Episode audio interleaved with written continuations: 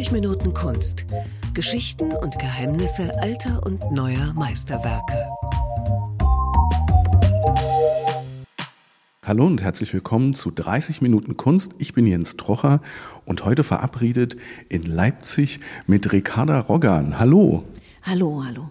Ricarda Roggan ist Künstlerin, ist in Dresden geboren und ist Professorin an der Akademie in Stuttgart. Ricarda Roggan hat im Februar 2024 eine Ausstellung in der Leipziger Galerie Eigen und Art mit neun Fotografien und der Titel ist schlicht Boden. Was sehen wir?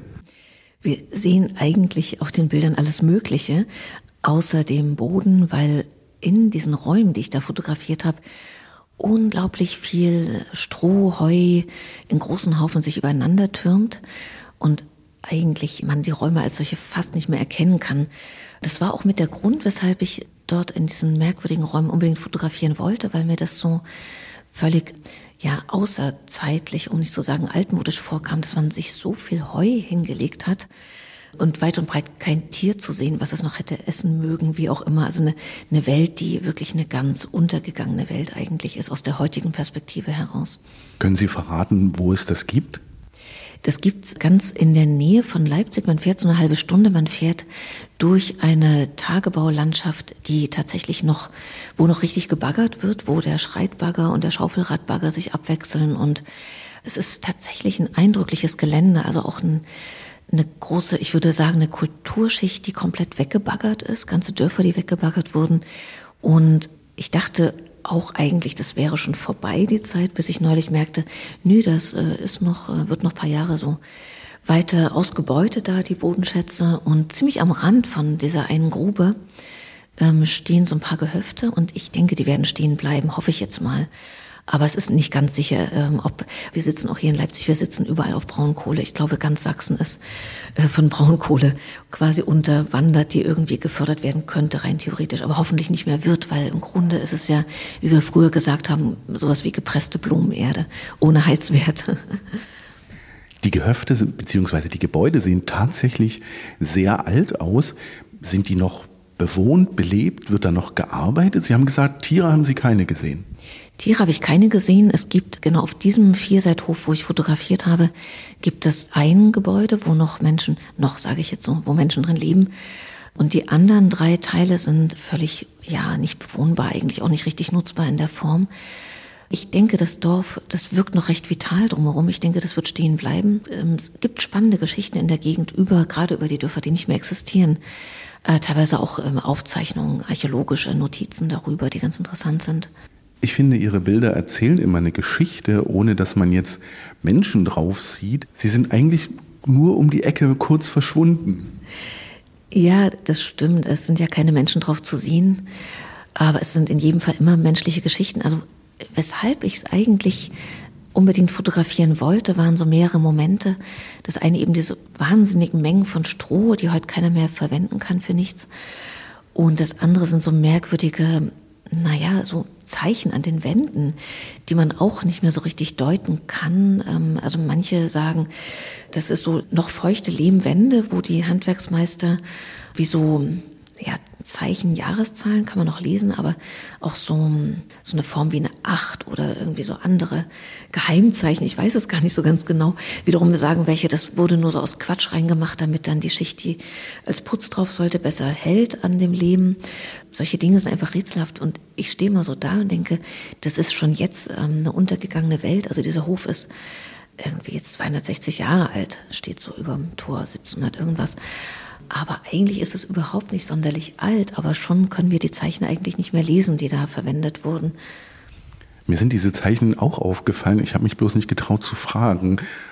Was ist an den Bildern inszeniert? Ist das Heu inszeniert? Haben Sie da noch was hingeschoben oder haben Sie einfach Ihre Kamera aufgestellt? Ich habe natürlich die Kamera aufgestellt und ich habe natürlich auch was gemacht an den Bildern.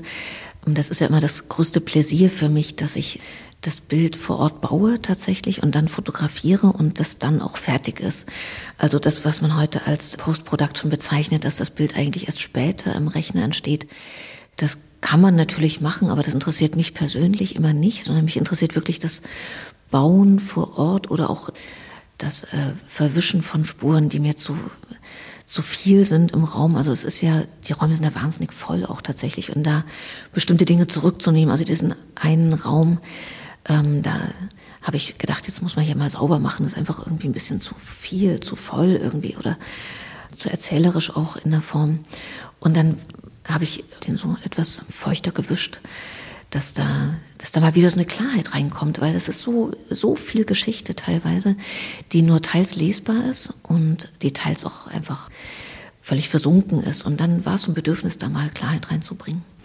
Sie haben gerade etwas über Ihre Arbeitsweise schon gesprochen. Als ich mir die Details angesehen habe, habe ich mich gefragt, womit fotografieren Sie? Fotografieren Sie mit einem wahnsinnig modernen digitalen Fotoapparat, 8K-Auflösung, weiß ich nicht, oder fotografieren Sie analog? Analog und schon immer tatsächlich. Ja, ich bin da so völlig aus der Zeit gefallen und stehe da.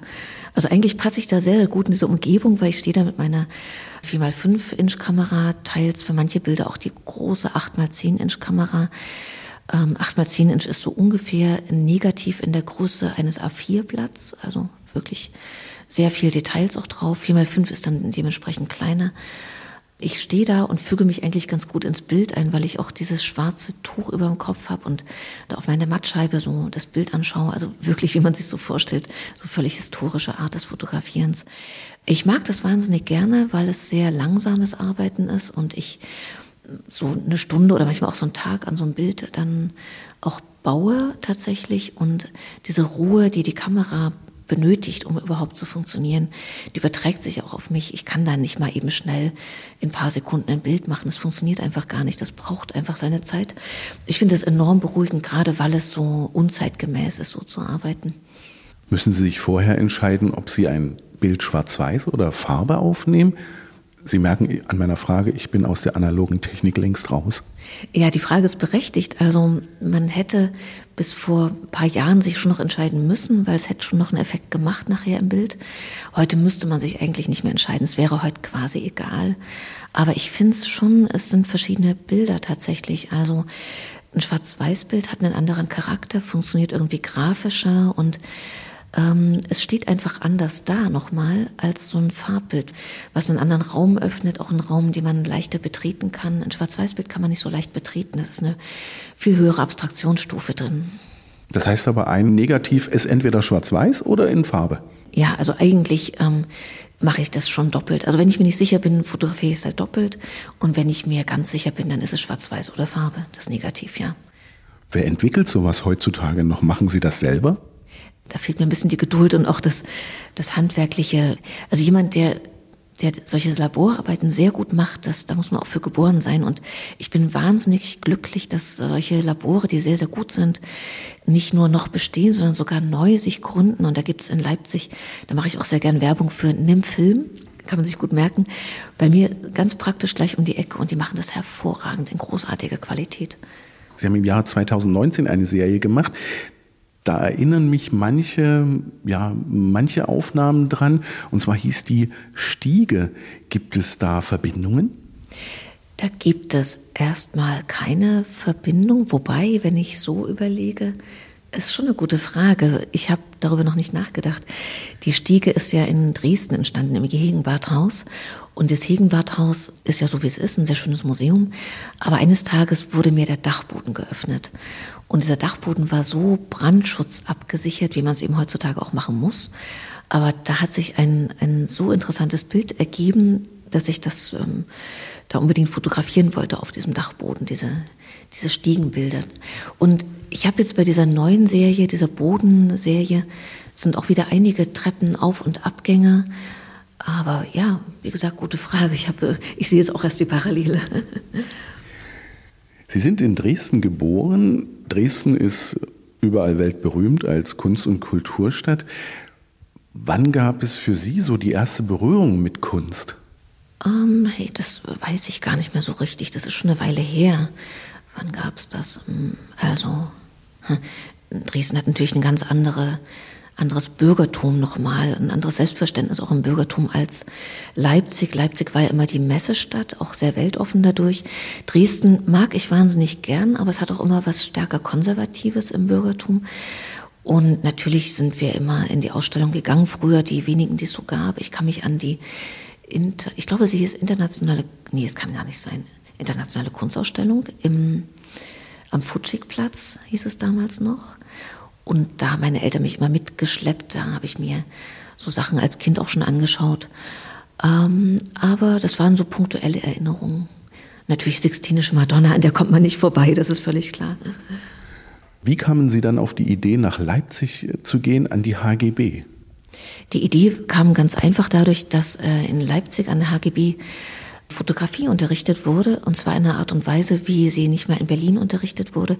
Ich dachte damals, als ich loszog, klar, Berlin, erste Adresse. Und in Berlin wurde mir dann gesagt, na, du musst eigentlich nach Leipzig gehen, an die HGB. Und da habe ich mich da beworben und das war so 92, 93 ungefähr. Und dann war ich in Leipzig an der HGB. Das war ähm, gar nicht äh, groß mit Versuchen oder ähm, anderen Gedankengängen. Ich dachte sofort, ich gehe nach Leipzig. Ich habe gar nicht sehr andere Optionen in Erwägung gezogen, muss ich sagen. Und dann kam ich aber dort, 93 äh, habe ich da angefangen und es war gerade diese Umbruchszeit, wo auch äh, Professoren aus dem Westen kamen, Tim Rautert, Joachim Brom, Astrid Klein. Und es war eine spannende Zeit gewesen in so einem riesen Umbruch, ähm, der sich auch in Gebäuderenovierung sichtbar machte äußerlich, aber innerlich natürlich auch in eine Aufregung einfach, die, die in den Räumen war. Haben Sie noch Evelyn Richter kennengelernt an der HGB? Die habe ich kennengelernt und das war ein großes Vergnügen, sie kennenzulernen. Es war eine unglaubliche Erscheinung, also eine ganz großartige Frau und ich würde auch heute immer wieder sagen, sie war eigentlich auch immer ein Vorbild gewesen, natürlich. Ich finde sie großartig. Also ihre Erscheinung, ihr Umgang mit, ähm, mit uns damals, mit dem ganzen jungen Volk. Also sie hatte so ein sehr humorvolles, verständnisvolles Lächeln für ganz vieles, was da lag. Und das war immer ganz großartig, sie dazu sprechen zu hören. Das war sehr gut, ja. Können Sie sich noch erinnern, was Sie damals so für Arbeiten gemacht haben? Was waren Ihre ersten Gehversuche in der Fotografie an der HGB? Das war so, wie es immer ähm, eigentlich meistens ist, es war so verschiedenes, man probiert mal dies und jenes, man findet raus, dass man bestimmte Dinge wirklich gar nicht kann und dann auch nicht mehr probiert.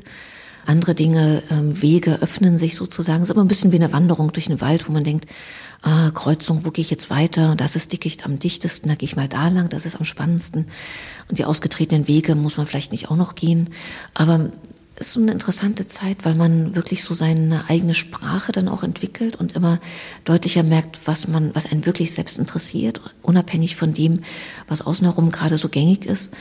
Und ich würde fast sagen, nach diesem Studium wusste ich so ungefähr, welcher Weg durch welches Dickicht so für mich am interessantesten war.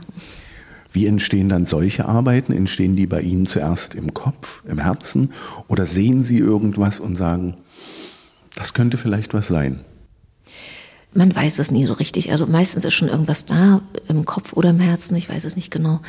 Ähm, oft sind es so Momente, wo man schon über ein bestimmtes Material so einen natürlichen Einstieg hat. Ich hatte ja mal eine Serie fotografiert, die hieß Attika, also diese sehr dunklen fünf Dachböden.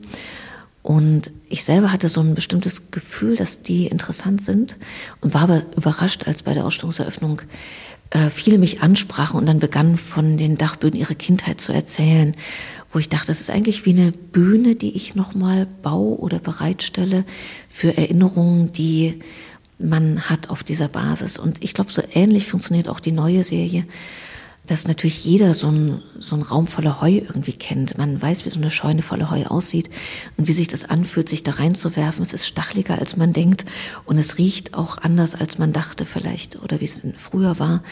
Und es knüpft schon immer an an so etwas, aber manchmal Manchmal entstehen solche Momente auch anders, dass ich etwas sehe, wie hier in der Spinnerei, diese Schachtserie.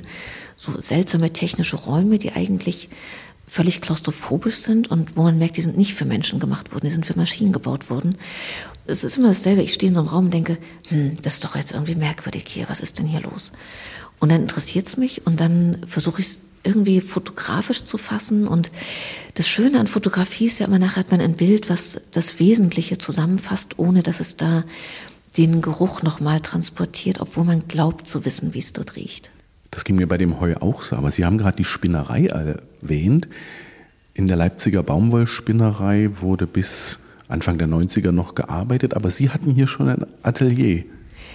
ich hatte, ich weiß gar nicht, wann ich hierher gezogen bin, ich glaube so 97, 98 oder so war es vielleicht. Und das war so eine Übergangszeit, wo noch Produktion lief.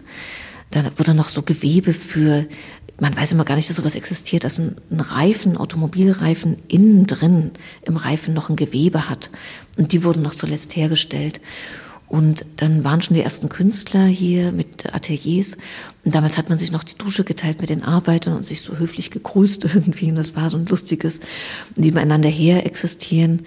Das war eine interessante Zeit, eine spannende Zeit gewesen. Und wir waren so mit die ersten hier im Gelände gewesen, die, die so die Räume nutzen konnten und auch das alles, was so rumstand, noch so nutzen konnten. Das war interessant. Die Gegend um die Leipziger Baumwollspinnerei war voller Industrie, voller Industriegebäude. Und sie haben dort in einem nahegelegenen Grundstück auch Funde gemacht, die sie verarbeitet haben. Es hieß, oder die Arbeit heißt Stadt N, ist gerade auch in der Galerie Eigen und Art zu sehen als Video. Wenn Sie das beschreiben würden, was war Stadt N? Das ist ein ganz interessanter Zeitsprung, den wir jetzt hier machen wenn so, wenn so Geschichte gerade geschieht, wie damals, ja, was war da gewesen? Ne? Also die, gerade diese Jahre nach der Wende, so 92, 93 ähm, bis 96 ungefähr, es war so eine spannende Zeit gewesen.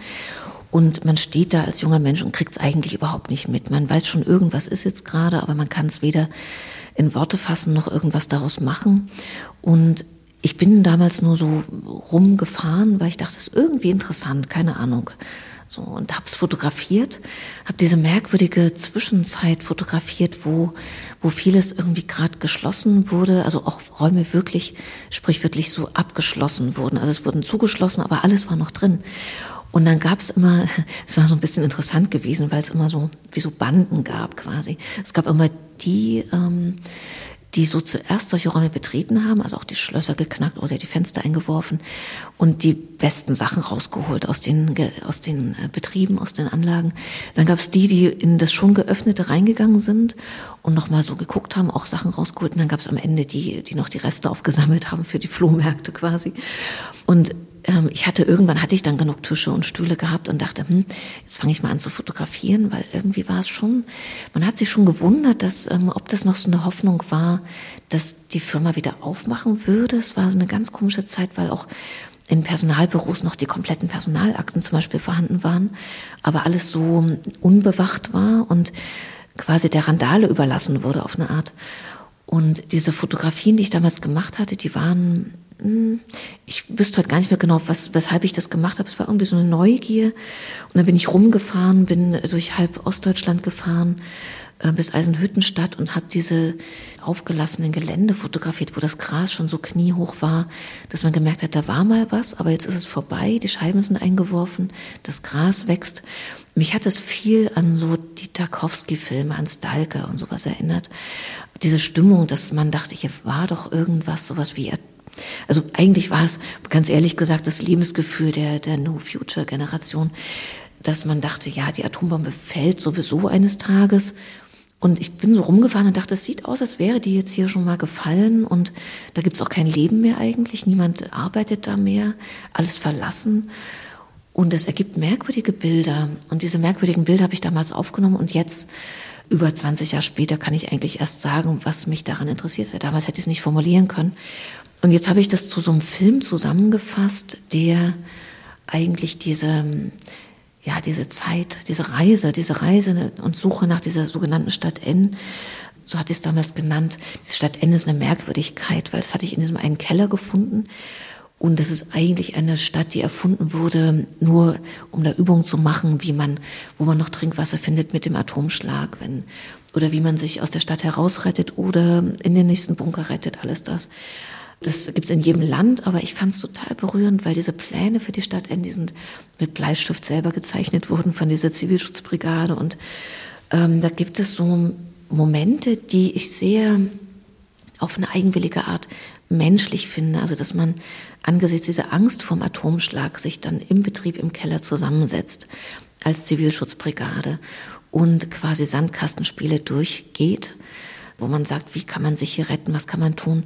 Und wir hatten es ja alle in der Schule, auch damals, ich weiß noch so achte Klasse, Zivilschutz zwei Wochen lang. Und die ganz große Frage, die eigentlich immer über all dem schwebte, die kaum einer ausgesprochen hatte, war, ja gut, wir können uns jetzt hier unter das Fenster werfen oder unter den Tisch legen, dann leben wir ein bisschen länger, aber warum, wofür eigentlich? Vielleicht ist es besser, wenn man nicht so lang lebt und das lieber schnell hinter sich bringt. Also solche fatalistischen Gedanken hatte man damals.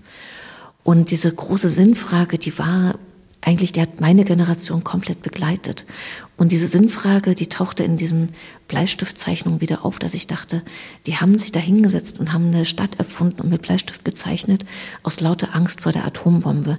Das ist so rührend menschlich irgendwie, dass man dann so etwas tut. Zivilschutzübungen habe ich auch kennenlernen müssen. Und ähm, mittlerweile finde ich es eigentlich erschreckend, wenn man jetzt schon wieder darüber nachdenkt, Bunker zu bauen. Ja, ja, das zieht immer so Kreise. Also eine Weile, jahrzehntelang spricht keiner mehr davon und die Bunker werden in große Kunstorte umgebaut und so weiter. Und jetzt ähm, spricht man vielleicht wieder davon. Dinge haben manchmal plötzlich wieder eine überraschende Aktualität. Also uns ging das so, als wir diesen Film Stadt N geschnitten hatten. Das war genau, wann war das in der Corona-Zeit? Und das war genau die Zeit des Beginns des Ukraine-Krieges und da war auf einmal die Meldung mit ähm, Saporischa, mit dem Atomkraftwerk, was in Gefahr schien. Und da tauchte auf einmal schlagartig bei mir diese ganze Angst des Kalten Krieges wieder auf. Und die kam so hoch. Und ich dachte, oh Gott, ähm, ich habe es schon gemerkt. Ne? Und ich dachte, oh, man ist ja überhaupt nicht drüber weg, so gar nicht. Also sobald die Situation wieder eintritt, ist man eigentlich sofort wieder in demselben Denkmodus. Ich habe dann gedacht, na ja, dann geht's hoffentlich schnell vorbei, so ungefähr. Und war völlig fatalistisch wieder, also überhaupt nicht optimistisch, so gar nicht. Ähm. Aber bisher ging's noch mal gut, aber man weiß es nie so richtig. Also vielleicht sollten wir doch wieder Bunker bauen. So, jetzt muss der geneigte Podcaster deine Überleitung finden. Was mir ähnlich ging, so wie Sie das gerade beschrieben haben, und ich habe dann festgestellt, dass Sie sich mit der Vergangenheit, die Sie erlebt haben, beschäftigen wenn das stimmt, beziehungsweise hat das Land, wo sie aufgewachsen sind, doch einen erheblichen Einfluss auf ihre aktuellen Arbeiten. Eine ist zum Beispiel gewesen, sie haben Autos in Garagen fotografiert. Ja, ähm, wann habe ich das gemacht? Ich glaube 2009 ungefähr war das gewesen. Die Serie Garage, die jetzt Jetzt waren wir schon gerade bei so düsteren Themen und für mich ist diese Garageserie auch so ein großes, im Grunde schon so ein Memento Mori, könnte man sagen. Aber auch nicht nur, da spielt einiges zusammen rein. Ähm, der Ausgangspunkt war ein völlig anderer, nämlich dass ich so fasziniert war, wie auf mobile.de alte Autos fotografiert werden. Also, also manchmal gibt es ja so eine heroische Untersicht, so seltsame Perspektiven, wo man aus irgendeinem wirklich sehr alten, verfallenen Auto nach irgendwas herausholen möchte. Und ich fand das immer so rührend, wie man mit diesen Autos umgeht. Und habe lange so rumprobiert und habe erstmal so Bastlergaragen auch aufgesucht und dachte, so dieses ähm, ganze Metier, diese, diese düsteren Bastelstuben, sage ich mal. So, das hat mich interessiert. Aber dann irgendwann kam ich auf diese Suche. Ähm, ich habe eigentlich vor allen Dingen nach einer Werkstatt gesucht, die bereit war, diese alten ähm, Fahrzeuge mir nicht verkaufen zu wollen, weil ich wollte jetzt nicht 13 alte Autos kaufen, sondern mir die einfach nur ausgeliehen hat. Und ich habe in Zeitz, in dieser sehr schönen kleinen Stadt, habe ich dann so einen Händler gefunden und auch eine große Halle gefunden und der hat die mir auf dem Gabelstapler immer rübergebracht. Da war ich ähm, ganz froh. Und die kamen gerne vorbei, diese Automonteure, und die haben eigentlich immer erwartet, dass dann mal irgendwann diese Kalenderbilder da gemacht werden von uns. Dass dann irgendwann doch mal so ein, so ein weibliches Wesen auf so einem Auto sich mal ausgebreitet hätte. Und die waren immer enttäuscht, dass ich da wieder nichts, nur diese Autos fotografiere. Also es war, es war eigentlich eine, eine genauso berührende Arbeit, weil es gab schon auch Autos, wo ich sagte, nee, die sind mir, die, die, will ich dann auch nicht mehr fotografieren, weil man wusste, dass keiner der Insassen hat diesen Unfall überlebt.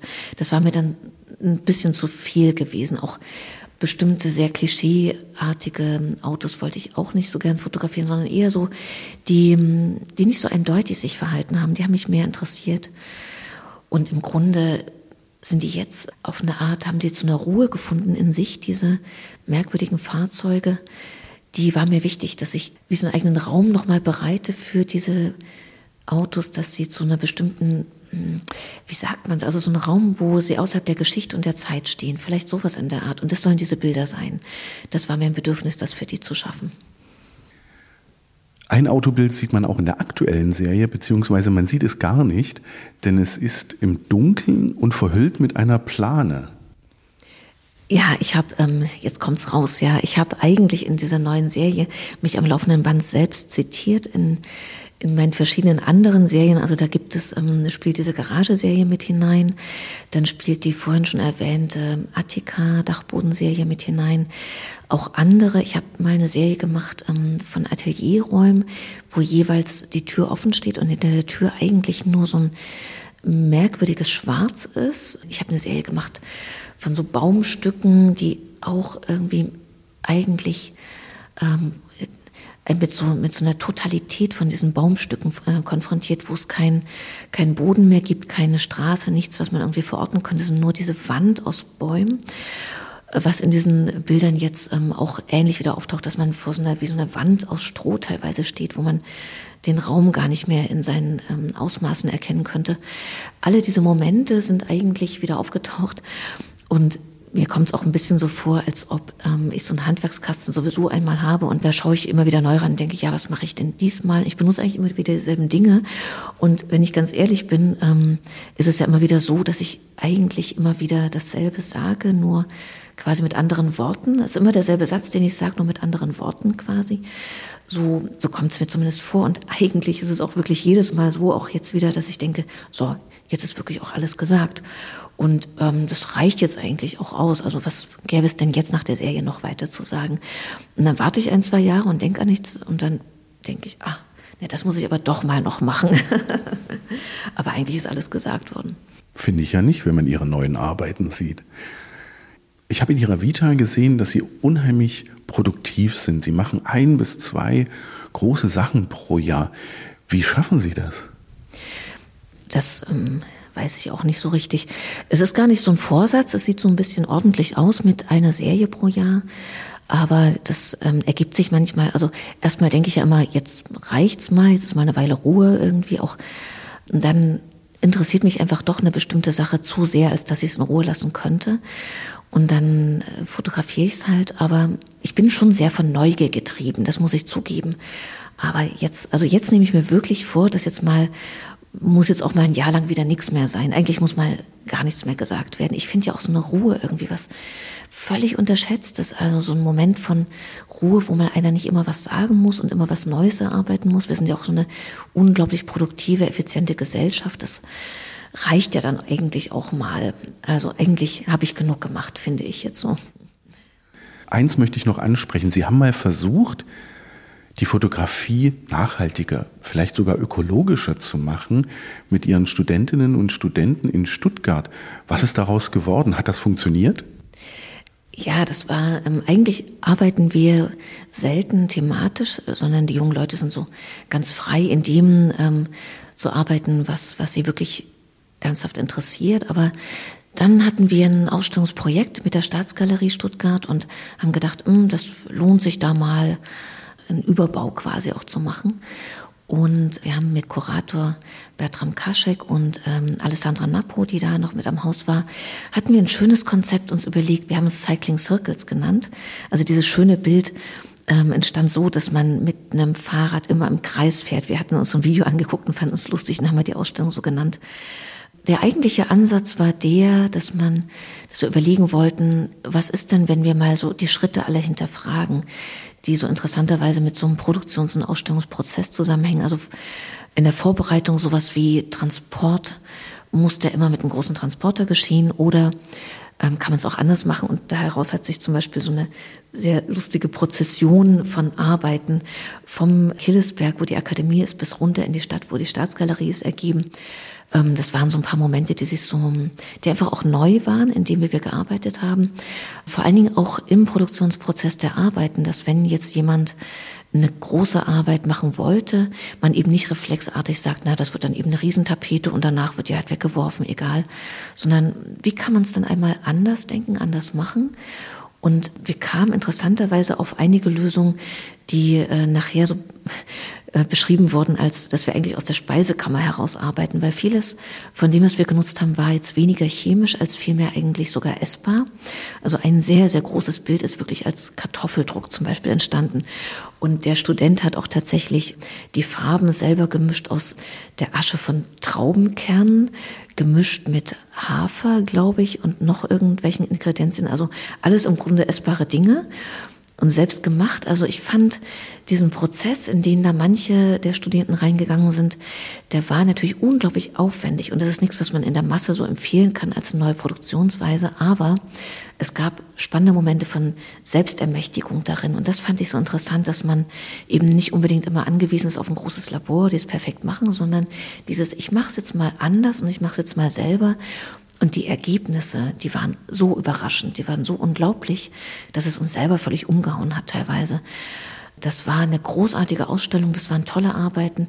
Es war auch nicht nur der Produktionsprozess, wir haben auch teilweise gesagt, es muss ja auch von der Thematik her nicht immer alles neu erfunden werden. Man kann auch etwas nehmen, was schon mal da war und sich darauf beziehen und dieses in Zirkeln denken, also in Kreisen zu denken und sich auf Vorhandenes zu beziehen, fanden wir eigentlich mehr eine Inspiration, als Dinge immer neu erfinden zu wollen. Also das war ein großartiger Prozess gewesen. Das Jahr hat ja mit dieser wunderbaren Ausstellung begonnen. Wie geht das weiter? Wo kann man Ihre Arbeiten 2024 sehen, wenn man Ihre Werke in Leipzig verpasst hat? Es gibt die Messe Basel natürlich, da wird was zu, da wird auch die Serie Boden nochmal zu sehen sein. Es gibt in Luxemburg die zweite Station von das ist ein schöner Titel, die Gruppenausstellung Mein letzter Wille. Und da gibt es diese Apokryphen-Serie von mir nochmal zu sehen. Das ist jetzt, ich hoffe, ich habe nichts vergessen, aber soweit kann ich es gerade überblicken. Und ähm, wahrscheinlich wird als nächstes, weil ich doch die Füße nicht so richtig stillhalten kann, das nächste, wo ich mich zumindest rein vertiefen möchte, ist entstanden aus dieser Arbeit, die jetzt hier in Leipzig zu sehen ist. Ich bin in der Recherche zu dieser Boden Serie habe ich mich ja mit diesen Tagebaugeschichten und Braunkohle in Sachsen beschäftigt und bin darauf gestoßen, so wie ich vorhin meinte, hier ist überall Kohle unter uns, dass bis in die Stadt Leipzig hinein tatsächlich überall so kleine Mini-Bergwerke waren, also quasi Löcher auch in der Stadt drin, die man bis zu 70 Meter Tiefe gebohrt hat. Und dann, wenn man in 70 Meter angekommen ist, hat man seitliche Gänge gegraben, da die Braunkohle rausgeholt und später sind ähm, diese unterhöhlten Gebiete teilweise abgesunken, aber teilweise bis zu sieben Meter auch abgesunken. Und das war so eine Praxis, die war mir selber noch gar nicht bewusst. Dann gibt es die sogenannten Felder, die sich daraus ergeben, also so ähm, bestimmte Felder, die so absinken. Und da wurden dann eigentlich bevorzugt Kleingärten drauf äh, gebaut und nicht unbedingt ein großes Gebäude, was damit abgesunken werde, wäre. Also so, so Dinge, dass unter uns irgendwie so Hohlräume sind. Es gibt eine richtige Karte der Hohlraumgebiete unter Leipzig und unter Sachsen. Und diese Karte ist wahnsinnig faszinierend. Man glaubt ja gar nicht, wie viel unterhöhlt ist. Natürlich kommt dann sofort so Gedanken an Hohlerde-Theorien oder sowas. Aber ich will ähm, als nächstes in diese Bergwerke mal absteigen und diese Hohlräume unter Leipzig mir mal anschauen. Das klingt spannend. Vielen Dank, Ricarda Roggan. Sehr gern, danke. Das waren 30 Minuten Kunst. Vielen Dank fürs Lauschen. Bis zum nächsten Mal.